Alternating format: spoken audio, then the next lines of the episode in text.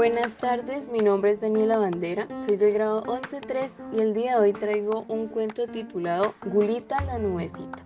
Gulita era una linda nubecilla que quería jugar con los niños. Los saludaba pero estaba tan alto que nadie la escuchaba. Le dio tanta pena que comenzó a llorar y las gotas empezaron a caer.